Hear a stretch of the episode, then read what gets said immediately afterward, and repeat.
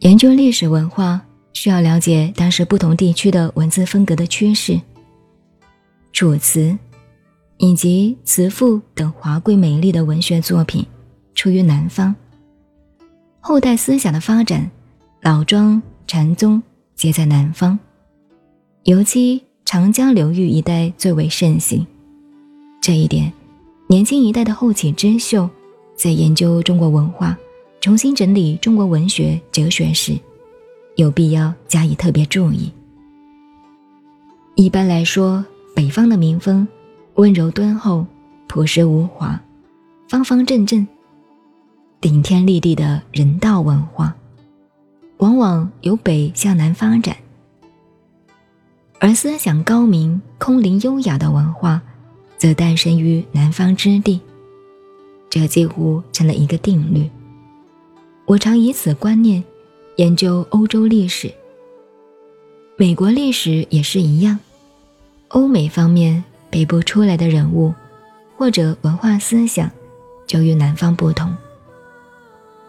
北部的人们行为笃厚，气质醇厚；南方出来的人物，像卡特就很有问题，这很奇怪。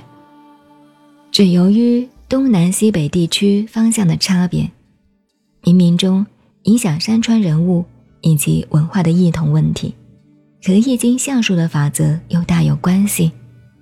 老子又说：“在呼吸往昔，其中有象。”换言之，在毫无边际、活活泼泼的一片光明镜里，就有这么一个境界。象者。境界也，恍兮惚兮，其中有物。而且在这个光明的境界里，似乎却有这么一个东西，等于佛家所说：即空即有，既有即空。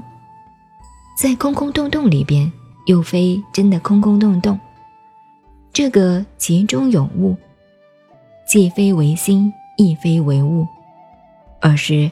心物一元的那个东西，修道人可以到达这种莫可名状、光明无际、荒兮其未央哉的灵活自在、若虚若实的境界。但是这个境界，这个东西，老子不想再加上一个名词去解释，恐怕以词害意，只好简单的用象。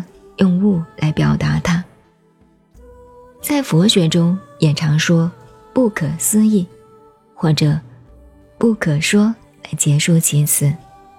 各中况味，只好说“如人饮水，冷暖自知”了。